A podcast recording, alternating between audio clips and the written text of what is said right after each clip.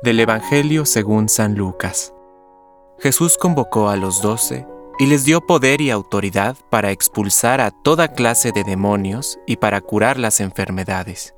Y los envió a proclamar el reino de Dios y a sanar a los enfermos, diciéndoles, No lleven nada para el camino, ni bastón, ni alforja, ni pan, ni dinero, ni tampoco dos túnicas cada uno.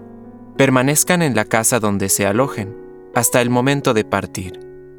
Si no los reciben, al salir de esas ciudades, sacudan hasta el polvo de sus pies, en testimonio contra ellos.